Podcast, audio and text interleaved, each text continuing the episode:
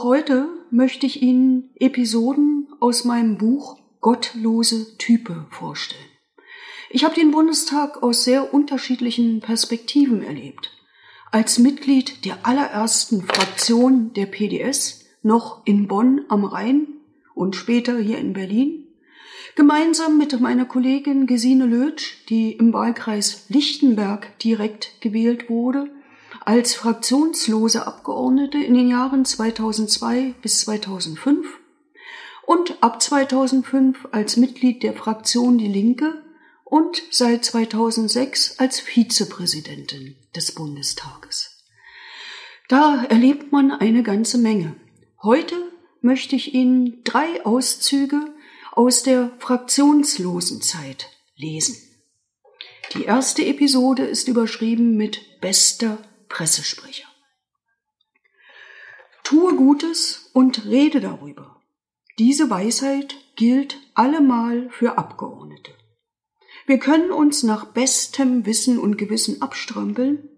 Wenn niemand das erfährt, war alles für die Katz.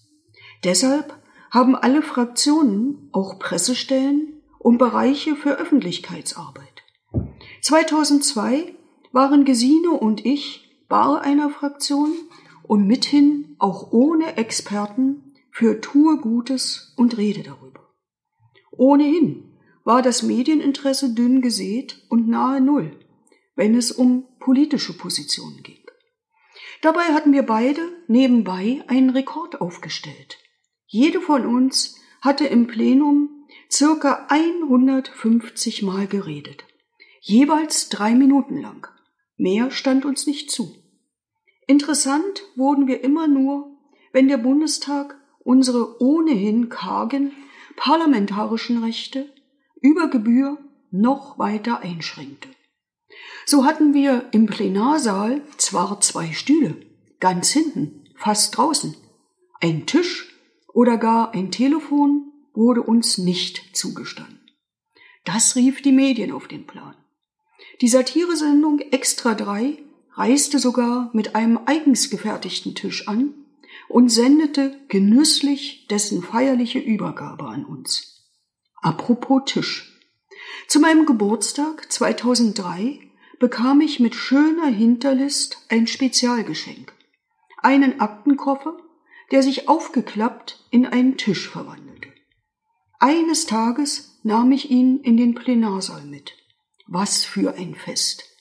Kaum hatte ich ihn entfaltet, brach im Präsidium Hektik aus. Eifrig wurde in der Geschäftsordnung geblättert. Aber so ein Fall war darin weder vorgesehen noch geregelt.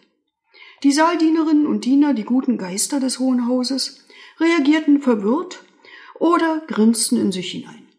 Wie auch immer. Die Ordnungshüter standen vor einer unauflösbaren Krux. Den Tisch hätten sie kassieren können. Nicht aber den dazugehörigen Koffer, denn der enthielt meine persönlichen Akten als Abgeordnete und war mithin unangreifbar. Die Geschichte geht noch ein wenig weiter, aber Sie sollen ja neugierig bleiben oder vielleicht auch im Buch nachlesen. Ich will Ihnen noch zwei von drei Episoden unter der Überschrift Demo mit Jesus mit auf den Weg geben. Mehr Öffentlichkeit ermöglichte mir die Sat1-Gruppe mit einer Serie Die Volksvertreter, Politiker packen an. Die Idee war, Mitglieder des Bundestages werden bei für sie untypischen Tätigkeiten begleitet. Zwei, drei Tage lang. Mit dabei waren Rainer Eppelmann, CDU, Renate Schmidt, SPD, Wolfgang Kubicki, FDP und Rezo Schlauch, Bündnis 90 Die Grünen. Ich sagte flugs zu, weil ich uns in den Medien halten wollte. Mein Angebot, ich könnte für die Tafel oder ein Obdachlosenprojekt arbeiten. Absage. Dieser Part sei schon von der FDP besetzt. Das sah ich ein, denn untypischer ging es nimmer. Für mich hatte die Redaktion einen Einsatz als Tierpflegerin vorgesehen. Ich bat um eine klitzekleine Änderung und schlug den Tierpark im Berliner Osten vor. Es blieb beim Zoo, in Charlottenburg. Auf ging es bei Frost und Schnee. Ich duschte Elefanten, mistete Ställe aus, gab einem Eselchen Fläschchen und half, eine kränkelnde Python zu verarzten. Die Bilder mit der Python zeigen übrigens, wie untypisch gerade diese Begegnung für mich war. Aber der Filmmix lief und lief über die Sender. Zu allen Tageszeiten. Immer wieder wurde ich darauf angesprochen. Einmal unverhofft auf dem Hamburger Hauptbahnhof. Sind Sie nicht die Schlange von heute Nacht? Das war natürlich übertrieben. Im ZDF präsentierte Thomas Gottschalk Gründonnerstag 2005, also kurz vor Ostern, zur besten Sendezeit einen großen Bibeltest. Einschaltquote riesig. Verschiedene Gruppen wetteiferten mit und gegeneinander. Priesterschüler, Journalisten, TV-Stars und Politiker. Im Spiegel wurde die Sendung hernach verrissen.